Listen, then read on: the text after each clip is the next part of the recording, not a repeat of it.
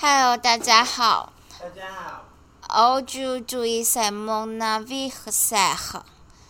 哎，就是今天是我的生日。我本来想想说试试看用法文唱生日快乐歌，但我很快就放弃这个想法，因为我明天要 meeting，我原本要到的进度还没有真的到达。我就是你知道，就这样子。哎。阿婷本来应该在旁边附和我，不过呢，斯坦刚刚在前一刻突然暴吐、大吐特吐，所以他现在蹲在地上，像灰姑娘一样正在打扫。我们 我们家最近遭逢一些悲剧，像是蚁患。蚂蚁超多，而且看得出来是有大概三种不同的蚂蚁吧，这样。然后就是一个你如果去阳台晾衣服，你脚就会被一堆蚂蚁爬上来的状态，我真的快气死。然后还有就是厨房的糖罐，就是被另外一种蚂蚁找到，他们就从厨厨房的窗口那边一直叭叭叭叭叭爬进来，这样。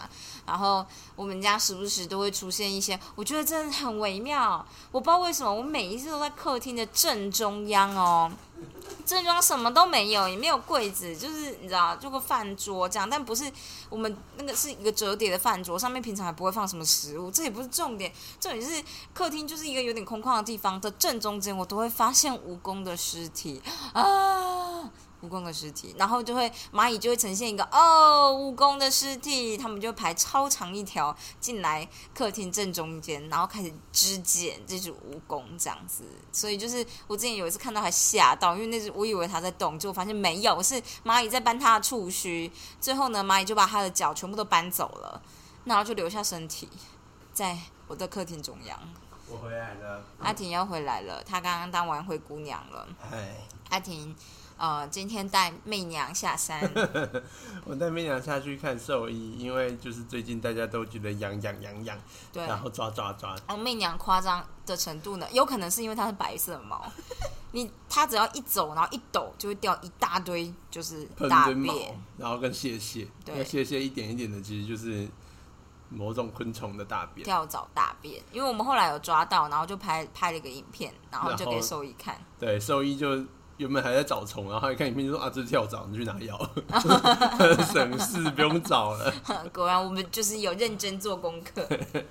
对，然后反正就是今天我就带媚娘下去，因为毕竟大家其实都有身上都一定有。那但媚娘看起来严重到不行，对她超严重，而且她最好抓。对，所以她就代表全家的猫下山看病，顺便去洗澡，他洗了一个全身毛软软的。对，然后帮他洗澡的人，就我去接他他就跟我说：“哎，媚娘身上有四只跳蚤。”哎，然后我就有点不好意思，我就说：“啊，是啊，怎么会跳蚤？”然后我就说：“啊，我们山上就是那边就是常常都有跳蚤，但我们都有在点药。”说的好，你说的骗人，干，你面不改色说谎。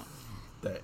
然后他就说：“如果你们点药没有效的话，之后可能要用吃药的比较有效。”感觉很毒哎。对，之类的。反正 anyway，我现在其实有点担心小玉吃到，因为他们如果用脚去就是清背的话，你有弄很后面吗？我其实弄的还算可以，可是我刚刚在点药的时候，他就是反抗，对他甩到了，而且他甩到我身上，然后。我那时候没有注意，我就拿手擦一下脸，看我脸火辣辣的痛哎，很痛。那个兽医的助理说：“那你们要点高一点的位置哦，要不然他们转头有时候还是舔得到。”然后他说：“舔到的话，你就看那边吐白色泡泡，因为那很苦。”那味道很不好，那味道真的很不好，因为他甩在我身上，我就闻到那味道，我就想嗯，然后我就拿手擦一下鼻子这边。看，那真的很痛，忙就去洗脸了。太惨了，我我真不敢相信，真是个悲剧。好的，总之我们现在全家没有全家，我跟洪玉茹没有点药。对，我们两个没有点药。我们只要一直洗澡就好了。对，我最近都会很认真洗头，哎，就是我会让就是洗发精。留在头上面一段时间，然后再冲掉，然后洗第二遍。我本来就是每次都会洗第二遍啊，但是就是就是会认真的让它停留在就是头头头上，因为这样我就想说，干就是这种有机溶剂也没有有机啊，就是洗发的这种东西啊，泡泡这类的东西对昆虫来讲真的很伤。对 对，而且就是哦，不过就是其实只要你每天洗，很难它很难会留在你身上长久，因为就是跳蚤本身。它很容易就被冲掉，而且就是你只要洗它，它就挂了。嗯，然后就是最主要是因为卵，它产卵，然后卵可能会卡在你的身上，然后没有掉，嗯，然后之后再孵出来。其实哦猫咪身上也是，我怀疑媚娘身上就是有卵孵出来一。定都有，它们那个周期很快啊，所以就是一定会有很快就有新的孵孵出来。然后所以其实它能够它能够杀的就只有虫体，嗯，嗯，只有虫体杀得掉。卵本身卵不。行，卵除非是它孵出来以后，它再去咬宿主，然后宿主身上还有药效，那它这样就会死掉。哦，所以其实你要一个 cycle，所以他就说那个药效大概是一个月左右，嗯，所以他其实就是建议就是一个月点一次，这样几个周期之后它就不会在它身上了。嗯，我只是觉得就是媚娘感觉就是身上会带很多卵，所以那个时候，对，其实我那时候本来想说你早点下山，应该先带它去洗澡，然后再带它去兽医这样。不过反正就是最后的结果就是他先带她去兽医，然后等两个钟头药效进去以后再去洗澡。因为我就觉得媚娘就是需要洗澡，因为她就算点了药又怎么样，就是。就她身上会卡一大堆脏东西，然后卵啊，还有虫的尸体、啊、虫的大便啊，我真的要疯掉。对，大概是这样子，跟大家分享一下。我知道，如果你要你要怎么看你们家宠物有点怪怪的呢？有的时候就是你看他们的动作，因为像是有跳蚤，他们就会频繁的瘙痒。嗯嗯，你就看他们频繁的瘙痒，但这也不是重点，重点就是其实他们会有点不舒服，所以其实你看他们的表情，然后你去摸它，你就知道它好像有点不太对劲这样。但是小玉它就会，呃，突然很愿意让我摸，然后我会像猴子那样，就是把毛这样一一个一个拔开，就是过程很久，就是大概五分钟左右，就是你可能很难想象猫咪会。这么愿意让你就是在它身上动手动脚这样，它平常不会，所以当它愿意这么做的时候，我就觉得它可能有点不舒服这样。嗯然后我就像猴子那样，就把它毛根这样拉开拉开，一根一根就是就顺着顺序找，对。然后我就看到东西爬过去，然后我瞬间起鸡皮疙瘩，那东西就不见了，可恶！大概是这样子，好的，对。但是现在点了药，我相信一切都会好起来的，对，我们接下来几天就会在各地发现不会。尸体，我觉得你也不会发它现，随风飘散。真是个悲剧。我们不要再提这个，大家会很害怕我们这个地方。对我今天看到一个很有趣的新闻，他说泰国的女排哦，你有看到那新闻吗？泰国的女排，国际女排吧，他们的自己泰国国际女排哦，要出去比赛，他们就全队都打了中国的疫苗，哦，然后全队都得病了。真的真的，我去找那个新闻，等一下。好，我找到新闻了，所以他就说他在四月二十九号打中国的疫苗。欸他跟你同一天打、欸，啊，真的哎，对耶。然后在五月十三期满，就是期满就是满两个礼拜，因为现在目前大家建议都要满四个礼拜是最完整，但是两个礼拜像是 A Z 啊、辉瑞他们都有做两个礼拜的实验，两个礼拜大概都有七到八成的保护力可。是两个礼拜以后做检测会不会就变阳性？什什么意思？我不知道啦，我随便什么东西养？就是你你你打了那个，然后打了疫苗，然后两个礼拜之后你去做就是呃病毒检测，会不会其实是有阳性的反应？没有啊，你你那个是病毒检测，如果你是检测就是 PCR 的，就是直接检测 DNA 的，那个就是你一定要感染到病原菌才会，你产生免疫力是不会产生嗯可是因为他说他们就是的检验后发现全队都感染武汉肺炎，他那个检验会不会只是单纯的做病原检验？哎我，抗体检验。我觉得不太可能，因为目前来说，就是抗体检验就不是一个标准的检验方式，因为哦抗体检验有太多可能性了，所以基本上没有人会用抗体检验来当做诊断标准。好吧，但他们那我就没有什么好说的，他们就是 就是对期满以后出国，发现大家都感染了。我觉得就是，反正中国疫苗再过几个月就会很明朗，因为该打的国家已经全部打完，就知道到底有效没效，就是一翻两瞪眼。然后到时候我们也可以来比比看台湾的疫苗的效果怎么样，因为台湾。没那么快啊？台湾六月吗？还比是说台湾就是偷吃，我这边跟大家小小分享一下，台湾其实就是要偷吃步，因为台湾做疫苗的速度实在太慢了，所以呢，偷吃步的方法就是其实我们有点类似中国的方法，就是第二期我们知道疫苗分一二三四期，哦，然后第一期就是做看有没有严重副作用，嗯。一期过了那就可以做第二期，嗯。第二期才是真正的疗效测试，嗯。啊，所以第二期就要搜寻收一一群病人来，嗯。然后就是他们是可能就是在可能被感染，因为我们后来二期好像是之所以那么慢，不知道原因卡在哪里。但那时候对是不是我们没有病人？对那时候就有人在说，是因为台湾没病人，所以我们二期很难做。嗯不像欧美随便抓一群人就好了，嗯你随便一个社区嘛都是病人。嗯，然后我们好像后来都去找友邦吧，啊，就是中中美洲那边的友邦帮忙做的。然后所以好不容易弄完了，所以二期目前的数据还在分析。嗯但是反正 anyway，中国的做法呢，中国的做法更偷吃步啊。他们二期说他们做完了，但是他们的东西一直不发表。哦，他们二期一直，他们老早就做完二期了，然后他们一直不不发 paper 就是了，那 paper 一直扣在手上，然后一直发新闻稿说我们有效，我们有效哦，但是不发 paper。说明还没有做完呢，然后就在等做完有效那一部分，那个时候才发 paper。我觉得一定是第一次搜出来 data 实在太烂了，所以只好再继续等 data。嗯，好的，反正 anyway，台湾的做法就是现在就是等二期分析出来，如果有效，我希望台湾不要搞得像中国一样，因为就是中国就是宣称二期有效，嗯。然后就直接拿去市面上给大家用这样子，嗯拿就是等于是拿普罗大众当做第三期的成果。嗯，当然，在紧急状态下面，这个算是道德合理啦，因为嗯。其实各国也多半都是这样子抢先上市，但是反正就是台湾的做法，目前就是在等二期。那上次蔡英文说七月可能应该会有办法开始打国产疫苗，就是因为预期六月底二期的分析结果会出来，因为理论上现在只是在分析数据而已，嗯，那个要快可以快，那为什么感觉很慢？不知道啊就不知道到底，就我觉得这要在业内的人才知道。哦，嗯，反正就是现在目前就是二期做完，我们一定不会等三期，我们一定是直接把就是来施打的人直接收成一个 group 当三期的结果。嗯，对啊，这个我觉得如果二期的结果是有是可信的。，对是有上国际 paper，然后大家有验证过的话。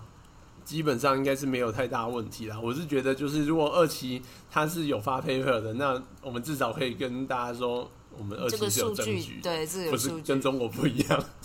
希望不要到时候搞得跟中国一样，那就太惨了吧？那就太惨了。可是那个就是要看，就是现在处理事情的人什么态度。对，但是其实我觉得，从我对免疫的学历上面来看呢，台湾的疫苗铁定会比中国的疫苗好很多，为什么？因为原理不一样。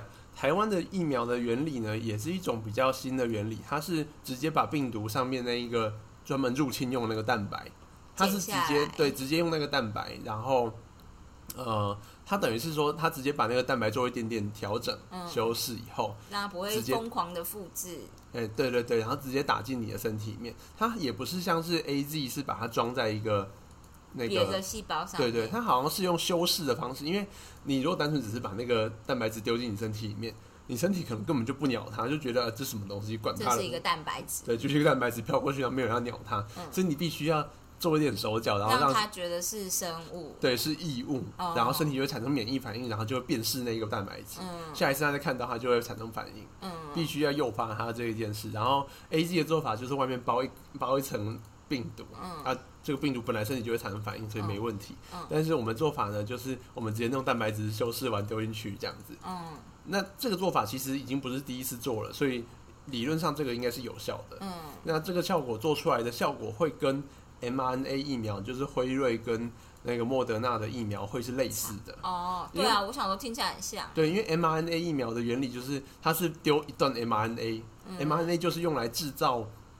蛋白质的，哦，对的，算是你可以说它就是一一种 DNA 类似基因这样子，嗯，就是反正它就是等于是它是用前一步的东西丢进去你身体里面，嗯让身体刺激了以后产生它的蛋白质。嗯那我们国产的话是直接用蛋白质流进去，嗯就只差一个步骤，但原理基本上是一模一样。嗯所以既然辉瑞跟莫德纳有效，因为我们为什么会挑那蛋蛋白质，也是因为他们用那蛋蛋白质，哦，我们学他们用的啦。嗯啊，其实大家也有共识，因为那段就是最容易辨识的。嗯嗯对，所以就是理论上我们应该会跟他们差不多有效，嗯，只要那个蛋白质进去有好好的引发身体免疫反应就行了。对啊，为什么中国人没有效呢？因为中国呢是用最原始的方法，他们是用他们是用减毒减毒疫苗，他们是直接把武汉肺炎的病毒整颗拿去做一点修饰，把它不要不要那么毒就对了，嗯，不要那么毒，但它还是活菌哦、它那为什么就是会没有用？我以为是因为变种就没用嘛，可是它也还是有特征的那一段、啊。对对对，但是问题就出在这个这为什么会没有用？我觉得学理上面有点难说明。嗯只是是现实社会中发现已经感染过的人就是会再感染，而且他也会感染别种的病毒。但是他可以说，也许重症的几率会大幅没错。没错，目前看起来他们重症的几率有下有下降，没有错。嗯所以其实之前大家在分析那个重症结果的时候，有有分析一下中国的病那个疫苗的结果，嗯看起来中国疫苗也有预防重症的效果，嗯，嗯就是你虽然会感染啦，但是至少你可能不会变重症了，这样子。对，嗯所以还是有效啦。可是我以为丢整颗病毒会最有效，为什么不是？呃，这就是我觉得丢整颗病毒之所以会没那么有效，是因为你要丢你丢，就像是嗯，你你感染一般的一般病毒感染进去你身体里面的时候，它其实会想办法逃避你的免疫系统。对啊，然后呢？逃避的方式有很多种，那最常见一种就是把真正有真正用来入侵的那一段藏起来，丢掉。不让你身体辨识到。哦，然后，那你如果是整颗病毒进去的话，它就可以做类似原本病毒的事情。哦，它就可以稍微的隐藏自己的攻击的位置，啊，我懂，我那身体没懂了。办法做。假设这个这个类比有点好笑，我刚刚突然想到，但觉得好像有点好笑。假设你要让小孩子辨识什么是坏人的话，呃，然后中国的病毒就有点像是呃疫苗，就有点像是把坏人打的半死，然后丢到你面前跟你说这坏人，对，是这样吗？你下次看到就是长这样子打坏人，但他现在很弱，所以你不要怕他攻击你这样，但，那个人还是可以花言巧语的骗你这样，是对这样吗？有点像这样子。啊，然后像其他人的病的疫苗，可能就是就是找到就是这个这种集团的人可能都有刺青，对，就把刺青跟他说，看到这个刺青就是这样子就坏人，啊，我是不是很会类比？真的，我真的吗？这。样可以吗？我觉得这样还蛮蛮合理的，因为就是整个病人他可以把刺青盖起来，你就只是把他那一块刺青的皮挖下来，然后拿去，那他根本没办法做什么，嗯那个皮就在那边。哦，没错，你讲的 exactly right，我讲的一百分吧，我很适合跟大众解释吧。没错我这个 Three MT 助教不是当假的。真的很猛哎、但是我还是要说一下，就是那个虽然学历上面这只是其中一种猜测啦，嗯就到底为什么丢整颗病毒进去反而会比较没有用这件事，好像没有那么还没有真正的解答。对解答没有那么明确，就是。哦，只是我们其实从过往的经验就可以看得出来，很多病毒都有逃避，就是我们叫 escape，、嗯他们都有这个 escape 的功能，逃走逃避这个免疫系统的侦测逃功能。避侦测。对，然后这样最常见的就是它一直变异，一直变异，一直变异，嗯那这样你就抓不到它，这也是一个办法。所以当初他们用 mRNA 的想法，其实就是为了要避免它一直就是，反正我们抓到最关键你不会变异的片段嗯做出来就好了，那、其他管你的这样子，哦，好哦，没错。我觉得我讲的很好，不知道为什么很自傲。我觉得你还蛮不错的欸，你真的是很适合做那种科普专栏作家。可是就是我的知识不够强啊，我都需要有人跟我说怎么样，然后我就会说啊，那是不是怎么样怎么样，大家才会回应我这样。我的意思说，我不是一个会自己愿意去理解这种知识的人类。知道，我觉得，但是你做的很好。我的知识就会停留在，哎、那个泰国的女排，他们全部都就是，他们都感染了。我觉得我们应该就是你，就是类似可以比较能做那种科技导读的旁边那个 负责问问题的嗯，人。对我就是适合问问题的人，我比较适合，我就跟你说，我很适合当学生呐、哦，我就跟你，我我觉得啊，嗯，我现在觉得就是那种两个人对谈的科技型节目啊，嗯就是最像花瓶的，就是老高旁边那个小莫，很像花瓶。但是呢，其实我有时候觉得。小莫虽然就是你看他很像花瓶，但是他其实他问的问题比较像是要引导出老高讲下一段东西。哦，然后因为我最近呢，像我今天开车的时候，我在又在听科技导读。科技导读就是一个很有名的 podcast 嘛，就是他就是周清华律师，他是主讲人，嗯。他负责就是讲说啊，最近他的科技上面有什么新闻，然后跟嗯大家分析一下有些很有名的公司的策略是怎么样。嗯。旁边那个女生，但我忘记她名字了，反正那女生呢，基本上是跟他固定搭配的。嗯。那她的角色就我就每次都觉得很尴尬，因为她的角色呢，我每次都很期待她会有点像是问一些什么问题？对，像百灵果的话，就是等于是访谈嘛，嗯他就带出下一个问题。嗯有时候事先先准备好稿，带出下一个问题来，嗯就 say 好的。但是呢，科技导读的那女生有时候是，她就讲一串跟刚刚周清华讲的类似的东西，嗯，然后我就觉得，哎、啊，你现在是要总结，但是你总结又没有很，复述而已对对对，又没有很省时没有就很重要，所以就是讲三遍的意思然后只讲两遍我。就觉得没有很重要，我都觉得你那一段全部剪掉，他的节目可以从四十分钟变二十五分钟，然后内容根本就一模一样，根本不需要你讲。可是我觉得这也许跟认知的程度有关嗯系，也许你很快就认知了，也许有些人就需要听到第二遍。对，但是其实我觉得，呃，anyway，我觉得那个女生呢，我听得出来她有在思考。我觉得她没有像小莫那么像像对那么像花瓶，但是她真真的是有点像是她是从头到尾不知道这个稿是怎么样，嗯，然后所以她是第一次听，然后听完她就自己整理一下自己脑中的想法，所以她就重新再复述一遍。哦但对我来说，我没有想要听这东西。他没有想要，你没有想要听她整理。对，我想说，她刚刚已经讲得很清楚了。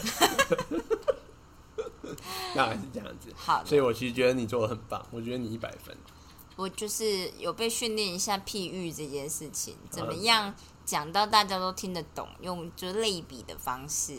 呃，如果有就是各家 podcast 如果想要做科技类的这个问答，可以来找红玉合作尽量不要找我，除非你要教我数学，那我就接受。可以开数学节目，然后找红玉合作。可以可以，我马上就问问题。我说，啊啊，老师，我听不懂这个什么意思。我觉得数学是不是很难用 podcast 啊？不会，数学比你想象中平易近人。哦，嗯，死巴拉西，就像是数学很多名词啊，呃，你去查那个名词，你他妈真的会查不出来是什么。比如，就像你之前分享过，就是 paper 这件事情，就我哦，们类似这样。比如说，他跟你讲 open set。那其实很好理解，open 跟 set 你都可以理解。嗯嗯那如果跟你说哪一个东西是一个 class，你就知道哦，它是同一同一个类型。可是你去查 class，你就会得到班级类型，你懂吗？就是它它的名词如果都很简单的话，其实你真的去查那个字啊，你除非在后哦，所以你要查数学名词，你在后面空空白，然后空格键，然后打 math。然后才有机会看到这样嗯，但是数学又分成有点像是应用数学跟定义上的数学嗯。这样，然后应用数学就是你勉勉强强看得懂，定义的数学就是我真的看不懂，这样就是我们就是大学都已经没有在练习证明了。你看，就是就大学的微积分根本没有给你证明啊，嗯还是你们有？我们其实有了你们有吗？啊，就是会给一点点而已啊对对啊他不会考啊然后，但是数学系的老师都会想要在台上教对对对然后下面的人就呈呈现一个，嗯，这个不会考。我一开始就以为那东西是重点，我每一堂课都认真抄那个。当第一次考完期中考，发现那根本不会考的时候，我就再也不去上课。对呀、但我觉得，可是你后来就会发现，其实这件事还蛮重要的。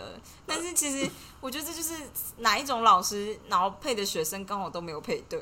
啊，对，因为我们就不是很想知道为什我们么说我们没有知道为什么，而且而且他的时间也不够让他建构完整你的思绪。对对对对你有时候就只是觉得他写一堆好啦，好像每一条都有道理。然后最后好像还正错了。然后我们老师还蛮常在前面就哎正错哎怎么会这样？然后他就站在前面看很久，然后我们就呈现一个哎是不是现在是怎么了吗？